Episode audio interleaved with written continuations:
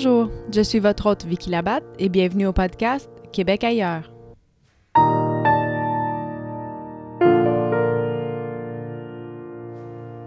Pour ce deuxième épisode, on va à la rencontre de Valérie Saint-Don, une Québécoise qui est en Australie et qui a un parcours vraiment inspirant. Donc j'espère que vous allez prendre autant de plaisir que moi à la rencontrer.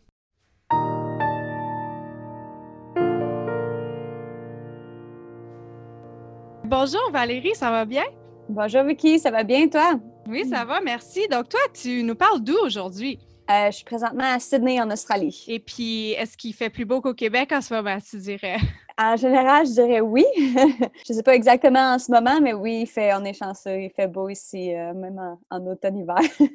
super. ça fait combien de temps, en fait, que tu habites à Sydney, en Australie? Ça va faire euh, bientôt six ans, six ans au mois de septembre. Ah ouais, quand même. Donc, tu es bien intégrée, tu pourrais dire. Oui, ça, ça, passe vite, tu vois. Je suis arrivée ici, soudainement, il, ça fait six ans que je suis ici. je trouve même que tu as un petit accent anglais. Est-ce que ça se peut? Oui, euh, dans le fond, j'ai été dans une relation amoureuse. Euh, mon ex euh, vient de l'Angleterre, donc je pense qu'avoir été avec lui cinq ans, ça a changé un peu mon accent en anglais. oui, je te crois. Est-ce que tu as l'occasion de parler français souvent? Euh, pas très souvent, non. Je te dirais, j'ai pas beaucoup d'amis euh, francophones ou québécois sur Sydney. J'ai une bonne amie. En fait, je suis chanceuse. J'ai une amie québécoise ici. Euh, on essaie de se voir une fois par semaine. Sinon, je parle juste en français quand je contacte mes parents ou faire un FaceTime avec mes frères ou ma famille ou mes amis. Donc, pas souvent. Donc, c'est possible que oui, des fois, je cherche mes mots. On l'oublie un petit peu si ça fait longtemps qu'on l'a pas pratiqué. ben non, c'est pas grave. On va te pardonner. Tu as une bonne excuse. est-ce que tu viens d'un endroit anglophone au Québec ou où est-ce que tu es né au Québec? En fait, tu viens d'où? Non, exactement. Moi, je viens de Rimouski, dans le bas du fleuve.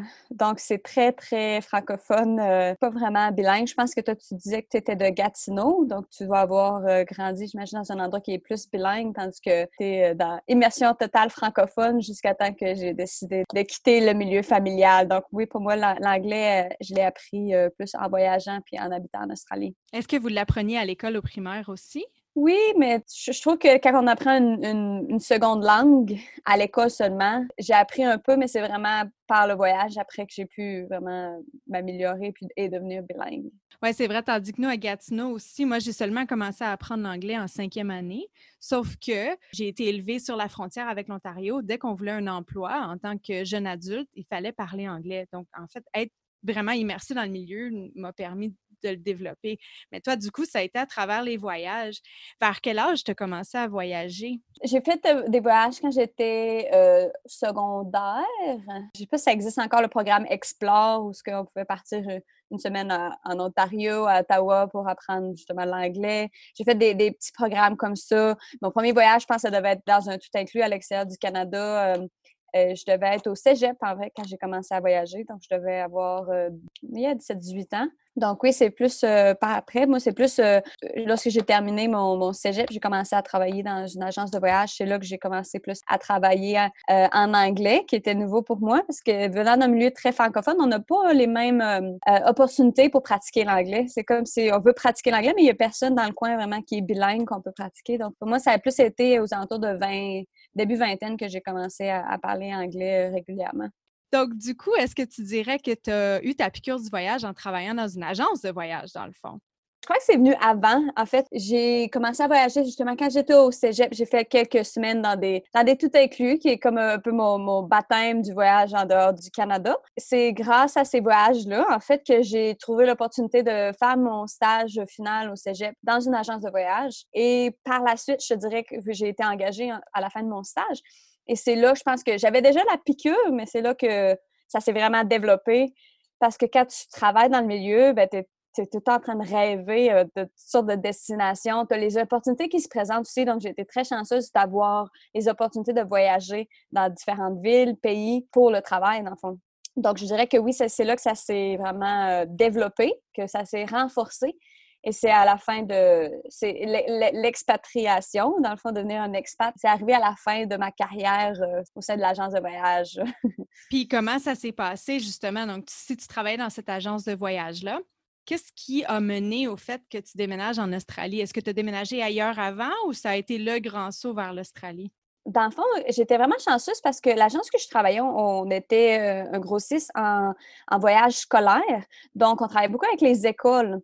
Donc, l'été, nous, puisque les écoles sont fermées, on avait tout le temps un mois et demi, deux mois off, puis partir voyager. Donc, à chaque été, j'ai vraiment chanceuse de pouvoir partir avec euh, mon sac à dos, visiter différents pays. Donc, c'est là aussi que j'ai, je suis partie, exemple, mon premier voyage euh, sac à dos, un mois au Costa Rica. C'est là que, que je veux dire, le, goût de partir plus longtemps est venu. C'est comme si à chaque fois, je repoussais un peu les limites. Tu vois, au début, j'ai commencé par des tout inclus. J'ai commencé à faire des voyages autres que des tout inclus, éventuellement sac à dos, long, plus long voyage. Et en fait, moi, j'ai commencé quand même à travailler sur le marché du travail euh, assez jeune parce que j'ai fini mon cégep puis j'ai, j'ai pas été directement à l'université. J'ai fait mon université à temps partiel en même temps que je travaillais à l'agence à temps plein. Donc, j'étais sur le marché du travail vraiment, euh, je crois que je devais avoir peut-être 21 ans. Et j'ai commencé justement à travailler. À, je voyageais de plus en plus pour le travail. Je travaillais aussi un peu comme guide accompagnateur, donc ça me donnait l'opportunité d'aller dans des différentes villes, différents endroits. L'été, je voyageais. Et euh, c'est après, euh, après, je pense que ça faisait quatre ou cinq ans que j'étais là c'est comme si j'ai atteint comme un peu le. J'imagine que j'étais comme jeune et ambitieuse, puis j'aimais, si on peut dire, monter les échelons et euh, avoir plus de responsabilités, blablabla. Mais vu que j'étais quand même jeune, c'est comme si j'ai atteint mon plateau que je pouvais atteindre au sein de la compagnie. Puis je suis comme tombée un peu dans une routine où ce que je, je sais pas, j'étais comme un peu blasée par la routine après comme quatre ans et que. Et j'avais euh, j'avais quelques personnes que je connaissais qui étaient allées en Australie, puis qui, qui, avaient passé comme un an, une année sabbatique. Puis en début 2014, euh, au Nouvel An, j'ai passé le Nouvel An aux Bahamas avec euh, le travail, justement. Puis c'est là que l'idée, mais, mais comme j'ai comme eu un flash, j'ai eu envie, j'ai envie de d'ici la fin de l'année d'aller vivre en Australie ou d'aller faire comme un an de backpack en Australie. Et à partir de là, une fois que j'ai pris ma décision, on dirait que tout s'est comme un peu enclenché à partir de ce moment-là, j'ai commencé à mettre plus mes projets en place pour comme partir. Puis de fil en aiguille, on dirait que c'est comme tout s'est placé pour qu'au mois de septembre, j'avais vendu ma voiture, j'avais, libéré mon appartement, mon bail. Tout a été entreposé, mes meubles et tout était entreposé chez mes parents, mon frère. Et j'étais prête à partir euh, sac à dos pour euh, quelques mois. Dans le fond, j'avais l'espoir de partir pour un an. J'avais un visa d'un an, mais j'espérais partir au moins six mois. Donc, c'était pas un si gros choc pour ta famille parce qu'à la base, tu partais seulement quelques mois. Donc, est-ce que ton entourage te supportait dans ta décision? Oui, je suis senseuse parce que mon entourage me, vraiment me, supportait. Je pense que tout le monde avait un peu, euh, pas, de, pas de peur, mais une jeune femme qui part tout seule en sac à dos dans un pays étranger à l'autre bout du monde. Mais je suis chanceuse d'avoir vraiment des parents qui me supportent puis qui m'ont jamais euh, essayé de me convaincre. Parce que des fois, quand tu prends une décision, puis même toi, ça, ça fait peur un peu d'avoir quelqu'un qui, essaie de te convaincre de ne pas le faire, quand tu es même un peu unsteady, ça peut être un peu, euh, ça peut te faire revenir un peu sur tes décisions. Mais j'ai tout le temps eu un entourage, qui me supportait. D'une certaine façon, je me demande si mes parents ou mes proches ils savaient que j'allais peut-être être partie plus longtemps. Mais écoute, on, ne sait jamais. même moi, je me disais que j'aimerais ça rester peut-être plus longtemps. Mais tu, tu veux pas en même temps te faire d'attendre parce que si au bout de trois mois, tu n'aimes pas ça, ben, si tu t'étais dit que tu partais un an, tu vois ça un peu comme un échec. Puis aussi, tu veux pas te faire trop de faux espoirs parce que justement, quand tu pars en Australie, donc la plupart des jeunes, ce qu'on fait pour aller en Australie la première fois, c'est qu'on fait un Work Holiday Visa et c'est seulement un an. Les options de rester en Australie de façon plus permanente, c'est pas facile et ça coûte super cher. Donc, s'il y, y, a des auditeurs qui veulent y aller, on pourra en reparler, mais donc, toi, tu es parti sur un Work Holiday Visa, j'imagine. Oui, exact. Puis, tu planifiais faire quoi comme travail? Parce que là, tu avais ton backpack, mais il fallait que tu travailles le temps que tu étais ici. Est-ce que tu es arrivé directement à Sydney puis tu as commencé à travailler? Comment ça s'est passé au début? Oui, exactement. Dans le fond, je suis arrivée à, Sydney, puis j'avais, vu que j'ai travaillé beaucoup en, restauration les, mes dernières années au Québec, en fait, tout le long de mon, mes années collégiales, et même quand j'ai déménagé euh, à Québec après avoir euh, fini mes études, j'ai travaillé en restauration. Donc, je pense que c'est un, métier qui, peut te servir partout dans le monde. C'est ça qui était le fun. Donc, quand je suis arrivée en Australie, vivre en Australie, quand tu ne travailles pas, surtout à Sydney, c'est assez dispendieux. Donc, euh, j'avais un peu d'économie, mais juste pas de temps, mettons. Donc, quand je suis arrivée, mon but, première affaire, c'est de me trouver une place où vivre, un emploi, puis commencer à travailler, puis à commencer à m'habituer. Puis c'est important pour moi de travailler pour m'habituer au, langage, parce que tu te rends compte que quand tu apprends l'anglais, tu apprends l'anglais américain. quand tu arrives à Sydney, tu te rends compte que le monde, ça parle des anglais que tu n'as jamais entendu de ta vie. Surtout quand tu viens du Bas-Saint-Laurent, puis que l'anglais que tu pratiques, c'est très minime, mettons. Donc, quand j'arrive en Australie, puis que le monde me parle en, australien, en anglais, que ça vient de, Newcastle, Liverpool, Manchester, ou des, des, Allemands qui parlent anglais avec leur accent, tellement d'accents qui viennent en compte que tu te rends compte, my God, pensais que je comprenais l'anglais, mais non, non. Surtout les Australiens, ils ont tellement d'expressions particulières. Moi, je suis arrivée ici, puis je me considère bilingue, mais même, ça a été une adaptation pour moi parce que tous leurs mots sont raccourcis, rajoutent un O à la fin. Mm-hmm. Oh my God. Mais c'est vrai que c'est super intéressant d'apprendre ce côté-là de la culture aussi.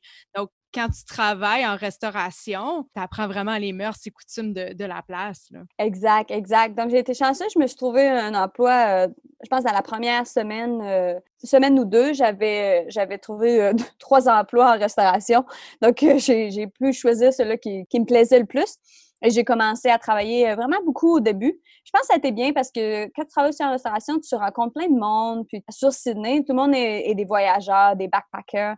Donc, tu fais beaucoup d'amis, tu pratiques. Pour moi, ça a été le pratiquer la langue parce que ça a été euh, vraiment un challenge. Comme tu dis, les expressions, puis euh, les Australiens mumble beaucoup, ils marmonnent, ils parlent vite, puis c'est ça, les hauts, les expressions. Tu en apprends de toutes sortes. et puis donc, du coup, tu as fait ça, et là, c'était ta première année. On sait que si on veut rester une deuxième année en Australie, normalement, il faut faire du travail de ferme. Est-ce que c'est le cheminement que toi, tu as fait pour rester en Australie plus longtemps? Donc, comment est-ce que ton année s'est transformée en deux, trois, quatre, cinq ans? En fait, comme tu, parlais au début, quand je suis en Australie, j'avais aucune idée que justement j'allais. Je savais, je pense même pas si je pouvais attirer sur une deuxième année. Donc, je ne pas, pas vraiment dans mes objectifs quand je suis arrivée ici. Et j'ai commencé à travailler. J'ai fait mon justement mon premier euh, mon premier trois, quatre mois a été vraiment intense. Je travaillais beaucoup, beaucoup. C'est la période qui, qui vient jusqu'au temps des fêtes. Je suis arrivée au mois de septembre, donc ça a été super euh, busy en restauration. Je travaillais pour euh, des événements et c'est après, euh, début janvier, quand ça, ça, a commencé à calmer après le temps des fêtes, que j'ai réalisé, j'ai déménagé aussi à, Bondi, qui est euh, la plage la plus populaire en Australie. Et c'est à ce moment-là, je pense que je suis tombée en amour avec l'Australie, que je me suis rendu compte que, wow, c'est vraiment un paradis ici, tu es sur le bord de la plage. Le monde, c'est très easy going, c'est très euh, relax, c'est, euh, excuse-moi, j'utilise beaucoup d'anglicisme, chill out. tu utilises le vocabulaire super euh, surfeur, en fait, parce que, écoute, tu habites à Bondi, il y a plein de surfeurs, il y a plein de voyageurs, mais c'est vrai que c'est... Exact. Écoute, c'est, l'Australie est réputée pour être relax, chill out, puis je pense que c'est vrai. Donc, toi, tu es tombée amoureuse un peu de, de ce côté-là. Exactement. Et c'est à, à, partir de ce moment-là que je me suis dit, ah, c'est sûr que je faut que je reste une année de plus après quatre mois, j'étais comme un an, ça sera pas assez. Donc, euh, j'ai continué à travailler. j'ai fini mon six mois. Dans le fond, on a le droit de travailler comme six mois avec un employeur sur euh, le, visa vacances-travail. Donc, j'ai fait mon six mois. Après, tout de suite, quand le six mois est, fini, j'ai commencé à, chercher pour travailler sur des fermes. Donc, j'ai commencé à appliquer toutes sortes d'endroits. Puis moi, c'était assez important. J'ai euh, venant du Poste-Laurent, étant proche de la campagne, quand j'ai grandi avec un cheval, donc j'allais souvent faire de l'équitation et tout. Donc, j'ai toujours eu vraiment j'ai toujours aimé beaucoup les, chevaux. Et j'ai commencé à chercher une ferme. Je voulais vraiment travailler avec les chevaux juste parce que je me disais, qu'à aller travailler sur une ferme pendant trois mois, dans le milieu de nulle part, je veux faire de quoi que j'aime puis être avec, entourée de, chevaux parce que j'aime ça. Et j'ai commencé à appliquer et en une semaine, je m'étais trouvé un endroit. J'ai pris l'avion, je me suis allée euh, sur le coin de Brisbane. J'ai travaillé pendant euh, quelques mois sur une ferme qui élève les chevaux pour euh, les, courses, qui sont très, très populaires en Australie. Euh, les courses de chevaux, des, des thoroughbreds. Donc, je travaillais avec des bébés, des poulains, des bébés chevaux. vraiment, pour moi, ça a été vraiment une expérience magique. Je sais qu'il y a toutes sortes d'histoires pour les, les, backpackers qui font leur travail de ferme qui finissent peut-être moins, moins le fun mais moi, j'ai vraiment eu vraiment une belle expérience. Je suis vraiment contente d'avoir fini là. Puis à, à, un point que j'ai même décidé de rester plus longtemps. Je pense que je suis restée quasiment cinq mois sur la ferme.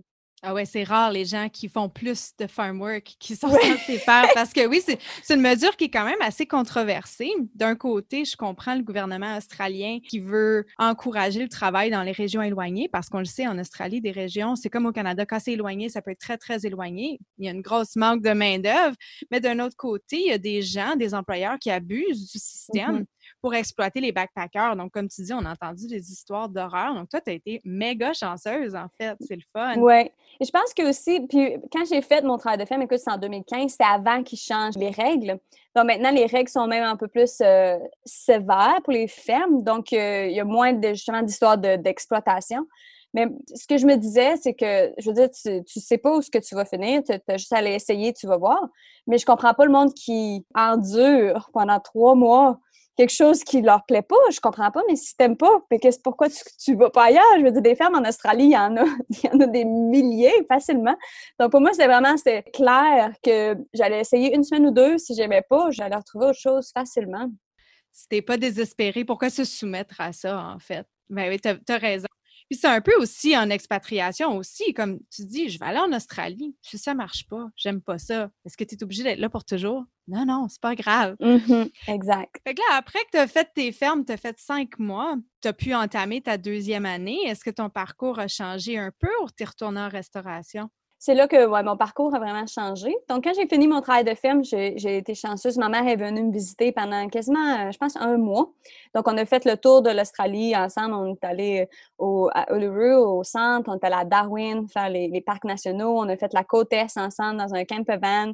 J'ai sorti ma mère de sa zone de confort, je dirais. je l'ai amenée voyager de façon backpacker. Donc, euh, c'était vraiment une belle expérience. Et quand je suis revenue sur Sydney, c'est là que j'ai commencé mon, mon deuxième visa. Après un an avoir fait en Australie, j'ai retrouvé ma confiance en moi dans le sens que quand je suis arrivée en Australie, parce que je n'étais pas assez euh, familier avec le langage, c'est dur de t'exprimer et d'être confiant quand tu vas dans des entrevues. Si tu as de la misère, si tu comprends pas ce que le monde te, dit, ça, te choque un peu, ça te met un peu en dehors de ta zone de confort. Donc, après un an, j'ai comme repris ma, ma, confiance en moi et je me sentais prête à nouveau de faire comme plus un travail, soit de bureau ou euh, de travailler dans le domaine du voyage. Donc, je voulais vraiment retourner dans le domaine du voyage, ce que j'avais fait les, les, les 4-5 années avant d'arriver en Australie. Donc, c'est là que j'ai commencé comme à appliquer plus à des, des, euh, jobs de, de bureau, euh, administration, voyage, tourisme. Et j'ai eu un job, un travail dans une agence de voyage pour backpackers que, que le monde connaît bien ici. C'est très populaire, un peu comme ça s'appelait Travel Bugs. C'est la même compagnie que Happy Travels, qui est un peu comme Peter Pan si vous êtes venu en Australie, c'est sûr que vous avez entendu ces noms-là. Euh, donc, j'ai commencé, c'était en vente de voyage. Quelque chose que j'avais jamais fait. J'avais jamais fait de vente. Moi, j'étais toujours en coordination. Donc, j'ai fait ça, j'ai commencé, puis euh, c'était une nouvelle expérience. J'avais jamais fait de vente. J'étais plus customer service que vente. Euh, mais j'ai beaucoup, j'ai beaucoup appris dans cette expérience, ce rôle-là. C'est très euh, travail à pression aussi, beaucoup, de pression à faire ses ventes. Que le truc, peut-être le, truc que j'aimais moins un peu. Je suis pas, je suis pas une vendeuse, je dirais. Euh, mais ça a bien été, puis j'ai aimé ça. Donc j'ai, j'ai fait ça pendant quelques mois. Donc, ben là, maintenant, ça fait six ans que tu es en Australie. Euh, j'imagine que tu es bien établi. Qu'est-ce que tu fais au jour d'aujourd'hui? Est-ce que tu as un partenaire de vie? Euh, comment ça se passe ta vie aujourd'hui? Euh, dans le fond, pour revenir un peu finir l'histoire de, l'agence de voyage, quand que mon, mon, deuxième visa arrivait vers la fin, ça faisait à peu près, ben, ça faisait un an que je côtoyais mon, mon, mon, chum, mon ex, qui est anglais. Et à ce moment-là, lui, était sur le point d'appliquer pour son sponsorship puis sa résidence permanente. Donc, j'étais vraiment chanceuse, comme on dit, d'arriver au bon moment, au bon endroit, avec la bonne personne. Donc, quand mon visa a terminé sur deux ans, on a fait ce qu'on appelle un de facto, ce qui au Québec est un, peu comme un conjoint de fait. Et dans le fond, en faisant ça, il a pu me, me, permettre d'appliquer sur son visa.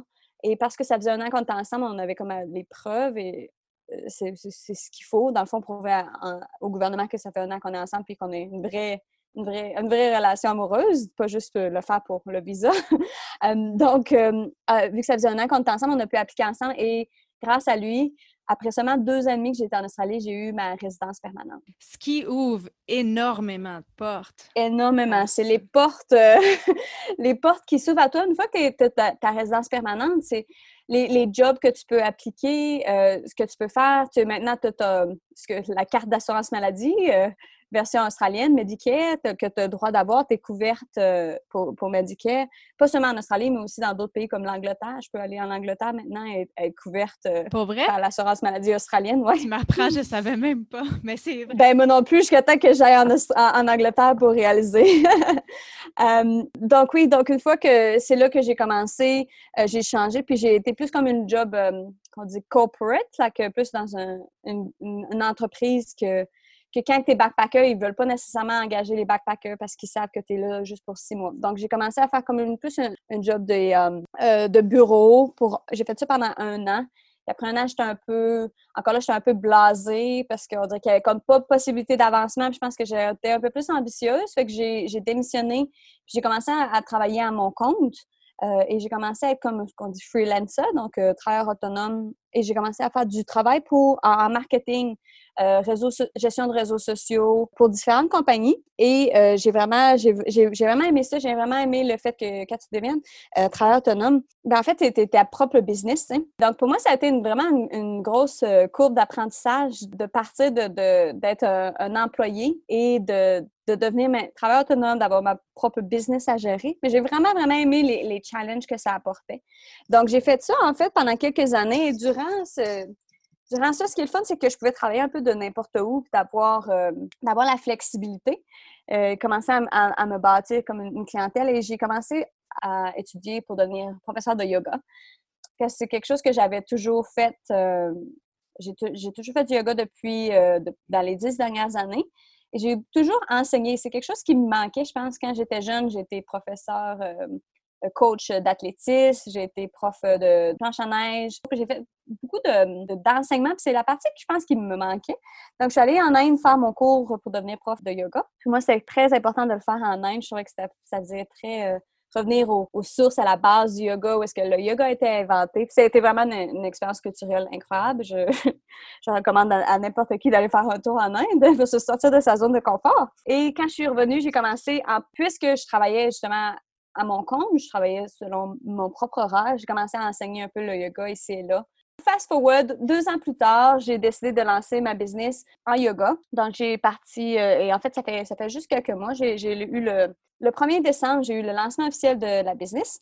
Ça s'appelle Victory Yoga et j'offre des cours de yoga en plein air, au lever du soleil, sur le bord de l'océan, différents cours de yoga. Je fais aussi de ce qu'on appelle de l'acro-yoga, qui est un peu comme l'acrobatie avec un partenaire. Et oui, j'ai commencé, ça fait quelques mois et je suis vraiment passionnée. Euh, j'aime beaucoup euh, le côté business. Évidemment, j'adore le yoga, la méditation, tout ce qui est côté spirituel est, quelque chose qui me passionne, mais aussi le côté business, comment partir de business, puis tout ce qui vient, tout le travail qui vient avec ça, euh, que ce soit business ou un projet, on se rend compte que c'est vraiment la, passion qui... Euh, c'est comme si on, on trouvait une passion, un objectif. Qui... devient ton drive, dans le fond. Exactement, ouais. Quand tu regardes, dans le fond, là, moi, je, te rencontre en ce moment, je me dis, waouh, c'est vraiment cool. En fait, tu es parti du Québec, puis tu donnes des cours de yoga sur la plage au lever du soleil en Australie. C'est super comme cheminement. Ça, ça, ça, sonne bien quand tu le dis. vraiment. Avec félicitations pour l'ouverture de ta business. C'est vraiment un, un, beau plateau à avoir euh, franchi. Merci beaucoup. Donc maintenant, ben, tu es vraiment bien installée en Australie. Tu as ta business, tu aimes ce que tu fais. Et quoi d'autre que t'aimes de l'Australie? Tu sais, c'est ton pays d'accueil. Après six ans, est-ce qu'il y a des choses que tu dis, oh my God, je pourrais jamais vivre sans ça? Qu'est-ce que l'Australie t'apporte? Ah, je te dirais que la température, euh, je sais qu'à Melbourne, c'est très différent. ouais, je veux pas en parler. En ce moment, il fait froid.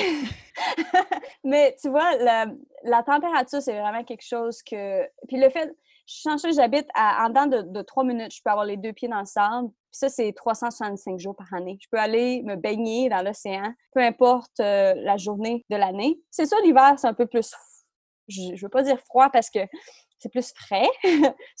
si on dit, froid, puis que je dis au monde que l'hiver, il fait 15-20 degrés, le monde ne m'aimera pas beaucoup, là. Donc, mais c'est vraiment, je pense que la proximité pour moi de, l'océan. J'ai grandi comme à dans le bas du fleuve. J'ai grandi sur le bord de, la mer, de l'océan. Donc, pour moi, ça, c'est quelque chose qu'on dirait que j'ai ce feeling de me sentir comme chez moi, à la maison ici. la vibe, tu dis que quand on te parlait plutôt que c'est comme easy going, relax. Euh, il y, a comme ce, petit mode surfer que, que j'aime vraiment beaucoup. Puis évidemment, c'est la nature. L'Australie, c'est un peu comme le Canada, c'est grand, c'est immense, puis il y a tellement de choses à voir, il y a tellement de, nature autour de nous, il y a des parcs nationaux à ne plus en finir. On peut prendre, oui, Sydney, c'est une ville très grande, mais je peux partir euh, en road trip et d'être dans un parc national en, moins d'une heure, puis de me retrouver au milieu de nulle part ou avoir ma plage à moi tout seul pour quelques heures. Tu vois, il y a beaucoup de, il y a beaucoup de nature comme sauvage qu'on peut avoir accès facilement, rapidement. Donc, c'est vraiment quelque chose que, que, j'apprécie de vivre ici. Euh, et la, diversité culturelle, d'une certaine façon, euh, j'imagine que pour toi, venant de Gatineau, c'est quelque chose que tu as plus grandi. Mais moi, de, du fait que dans ma semaine, mes amis proches que je côtoie, j'ai un ami qui vient de l'Allemagne, j'ai un ami qui, vient de, de l'Inde, de l'Angleterre, de la France. C'est tout le temps, tu tout le temps en, échange culturel, tu en apprends tout le temps à propos de, des, expressions de, de différents pays, Hier, j'avais un souper avec euh, une amie qui vient du Pays-Bas puis une amie qui vient de l'Argentine. Donc, c'est comme ça devient comme dans, ta routine de pouvoir échanger sur différentes cultures, pays, comment ça se passe. Donc, c'est vraiment, je trouve que c'est quelque chose que, que j'avais jamais vraiment eu accès avant qui me fascine vraiment de, de, pouvoir échanger sur ces sujets. T'avais pas ça à Rimouski, non, non? Non, à Rimouski, euh, c'est souvent la joke que je fais, tu sais, je, dis ça en joke, écoute, tout change aussi, puis tout devient un peu plus culturel, mais moi, quand j'étais jeune, à l'école primaire, il y en avait un petit gars qui était pas blanc dans mon école, qui était noir, puis tout le monde connaissait son nom, tu vois? tu sais, c'est quelque chose qui, euh, qui, qui, qui, était, qui était juste pas commun, là, sans, sans, dire que, je veux dire, on n'était pas raciste à, à, son égard, mais c'est juste qu'il y en avait juste ça, fait que tout le monde le connaissait, tu vois, tu sais. C'était pas la norme. Aujourd'hui, je pense que les enfants sont élevés avec ça, donc ça va créer un monde encore meilleur aujourd'hui. Exact. c'est vrai que même, même à Gatineau, c'était pas si multiculturel à l'époque. C'est beaucoup plus au jour d'aujourd'hui. OK. OK. Mais justement, parlant de Gatineau, Rimouski, euh, moi, une question qu'on me pose souvent, que j'ai envie de te poser, c'est est-ce que tu trouves ça eh, difficile d'être aussi loin? Parce que l'Australie, c'est vraiment probablement l'endroit le plus loin sur la planète où on pourrait s'expatrier. On est à peu près à 16 000 km de la maison. Est-ce que tu trouves ça difficile d'être aussi loin? Je dirais que j'ai jamais été quelqu'un qui, qui m'ennuie beaucoup encore là, je ne sais pas si c'est venant de la région. Je suis partie dès, le 17-18 ans, j'ai quitté le milieu familial pour aller étudier à l'extérieur. J'ai eu mon, adolescence, puis mon jeune adulte, mes, mes premières années dans la vingtaine, dans, dans un autre pays que j'étais déjà habituée de retourner chez mes parents une fois au, je sais pas, euh, une fois aux deux, trois, quatre, cinq mois, je sais pas. Et j'ai également, j'avais un frère qui habitait à cette île, puis l'autre frère qui travaillait ses bateaux. Donc, c'est comme un peu si, ça me préparait à, à, pas nécessairement voir ma famille si souvent. Je, je te cacherai pas que j'ai des moments, des fois, que je m'ennuie, j'aimerais ça pouvoir juste aller voir mes parents, mes frères, ou avoir un souper de famille ou quelque chose, mais je pense que le fait que je suis très heureuse ici, que j'ai vraiment une passion pour ce que je fais, que, qui me tient comme un peu occupée, je pense que c'est vraiment quelque chose qui, qui aide à ne pas s'ennuyer. je pense que l'ennui vient vraiment du fait quand on commence à focuser plus sur ce qu'on n'a pas au lieu de sur ce qu'on a. Je pense que c'est là que l'ennui commence. Quand tu commences à, à, penser à tout ce que tu manques, tout ce que que tu manques dans le sens des les événements ou des trucs. C'est là que des fois ça vient, ça vient plus dur ou euh, aux fêtes. évidemment, aux fêtes, euh, des fois de Noël ici, quand tu sais que toute ta famille est ensemble au Québec, ça peut être un peu plus dur. Mais quand tu focuses, je pense, sur le positif que sur ce que tu as, puis je me trouve tellement chanceuse de pouvoir habiter ici, d'être euh, maintenant citoyenne australienne qui me donne tous les droits comme les Australiens, d'avoir euh, d'avoir une plage dans mon dans mon backyard, dans ma, cour arrière. Donc, je suis vraiment je suis vraiment choyée. Le bonheur vient en pratiquant la gratitude et en pratiquant le fait d'être présent en ce moment. Je sais qu'on dirait des petites phrases sorties d'un livre de de citations, mais c'est vrai. Mm-hmm. c'est vrai. Puis, écoute, je suis professeur de méditation. Pour moi, Deepak Chopra est Quatos et je ne, je ne jure que pour ça.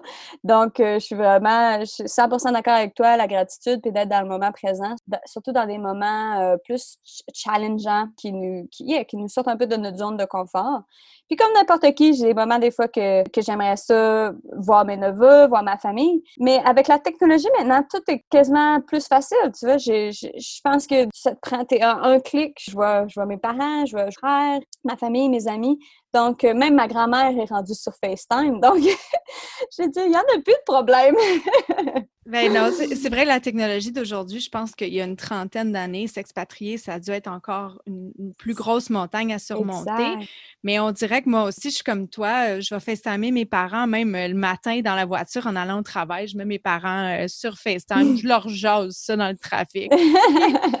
On a l'impression d'être proche d'eux. C'est sûr que c'est pas pareil, mais c'est pas pareil, ben oui. ça rend les choses beaucoup plus faciles. Exact. Est-ce qu'un jour tu te verrais retourner au Québec? Tu sais, quand peut-être plus tard, quand tes parents vont être plus vieux, est-ce que c'est quelque chose qui te trotte en tête ou tu veux juste pas y penser? Ou comment tu verrais ça? La question qui tue. je, me la fais poser souvent, celle-là. Puis pour, pour l'instant, pour moi, c'est vraiment pas envisageable dans les circonstances que je suis, dans le sens que je suis vraiment établie ici, j'ai pris racine, euh, j'ai ma business, euh, j'ai mes, projets, j'ai mes amis. J'avais un copain jusqu'à récemment, donc j'étais vraiment comme enracinée ici. En Australie, pas nécessairement enracinée, je me verrais aller à plus peut-être au nord de l'Australie. Mais retourner au Québec, en ce moment, je, je, pense que je trouverais ça difficile. Dans le sens que je suis, je suis devenue un peu trop australienne. Maintenant, dès que la température descend en bas de 19-20 degrés, je commence à trouver froid. Puis c'est drôle parce qu'ici, le monde sort leur manteau North Face quand il fait 18 degrés. Donc, je trouverais ça vraiment dur de, de, retourner, je pense, dans, dans le cycle, juste, juste la température, le cycle des, des saisons. De retourner, je pense, euh, écoute, c'est sûr que pour l'instant, mes parents sont super en santé, tout, va bien. Fait que c'est dur aussi de penser à ça. Je suis pas encore rendue à, l'étape d'avoir des enfants. Donc, encore là, ça non plus, c'est pratique d'avoir les parents proches quand tu es rendu à l'étape d'avoir des enfants. Donc, pour l'instant, j'aime mieux comme pas trop y penser. Je pense que tout ce qui nous arrive dans la vie a une raison. Puis si c'est pour arriver, les, étapes vont se placer pour faire en sorte que je retourne au Québec puis que je sois bien avec cette décision-là. Mais pour l'instant, si j'étais forcée de retourner au Québec indéfiniment, je te dirais que je trouverais ça vraiment dur. En fait, je voulais te poser la question qui tue, comme on dit, mais tu y as déjà un peu répondu. Je voulais te demander, es-tu plus heureuse? Mais ton parcours qui est, mm-hmm. qui est super, tu es partie pour quelques mois, tâter le terrain, tu es tombée amoureuse de l'Australie, tu t'es découvert une nouvelle passion, un nouveau travail. Je pense que la réponse est simple, non? Ouais, je pense que tu as vu juste. Euh, exactement. Je pense que je dirais que oui, je suis plus heureuse. Et c'est pas nécessairement pour être comparé un ou l'autre, mais je pense que c'est vraiment que moi, personnellement, en venant ici, j'ai vraiment repoussé mes limites, mes, ma zone de confort. J'ai vraiment évolué et changé en apprenant plein de nouvelles affaires. ça m'a vraiment poussé, comme on dit, hors des sentiers battus. Puis je pense pas qu'avoir resté au Québec, j'aurais nécessairement parti ma, ma propre business. Je pense pas que j'aurais eu le goût de faire autant d'affaires, essayer de nouveaux trucs, puis de faire des affaires que jamais, de me challenger. Je pense que oui, je, je, je, suis plus heureuse. Je continue de, développer et de grandir et de partager ma passion. Puis je pense que pour moi, j'ai trouvé vraiment ma vocation puis ce que je veux comme un peu accomplir. Puis justement, pour partager ta passion, est-ce que les gens au Québec ils peuvent suivre des cours en ligne avec toi, surtout pendant cette pandémie, qui pourraient découvrir un peu plus ce que tu fais? Exactement, oui, euh, c'est possible. Euh, j'ai pendant la pandémie, j'ai commencé à faire des cours euh, en ligne, donc une ou deux fois par semaine, je fais des cours live. Donc c'est drôle parce que je, je l'ai fait pour mes étudiants à Sydney, mais j'ai quelques personnes du Québec qui viennent parce que ça fait vers 7 heures du soir au Québec, donc ça fait bien. Le matin pour l'Australie, le soir pour le Québec, ça fait bien. J'ai aussi une, une, chaîne YouTube où ce que je commence pendant la pandémie, j'ai commencé à mettre plus de vidéos pour que le monde de la maison puisse commencer à faire du yoga parce que c'est vraiment quelque chose qui peut t'aider à te sentir mieux, à vraiment explorer côté physiquement, mais aussi, euh, mentalement, te faire sentir mieux euh, in and out. Donc, le monde peut euh, aller me trouver sur les réseaux sociaux, soit sur YouTube, Facebook, Instagram, euh, Victory Yoga. Et euh, ça me ferait plaisir si tes auditeurs ont des questions, n'importe quoi que ce soit pour le yoga, business ou venir en Australie. Ça me fait toujours plaisir de pouvoir un peu partager mon expérience puis pouvoir, si possible, ne pas être venu en Australie. Je pense pas que je serais où ce que j'en suis maintenant. Ben, tant mieux. Donc, on va mettre les informations et les liens pour l'accès aux réseaux sociaux dans la biographie. Donc, les auditeurs, vous pouvez voir les liens dans le bas, dans les explications. Et ben, Valérie, on te souhaite bonne chance. Tu un super beau parcours. Merci de partager ça avec nous. Et puis, félicitations encore sur un bel accomplissement et on va reprendre de tes nouvelles un jour, j'espère. Ben, merci beaucoup, Vicky, pour ton temps. C'est vraiment intéressant de, parler puis de pouvoir euh, parler à, à, ton audience. Puis, bonne continuation à toi aussi sur ton projet. Je trouve que c'est super ce que tu fais. Et c'est super motivant pour le monde qui t'écoute de voir que n'importe qui peut aller, dans le fond, euh, en direction de ses rêves. C'est exactement le message que j'espère passer. merci beaucoup. Yay! Bonne journée à toi. Merci, toi aussi. Bye bye.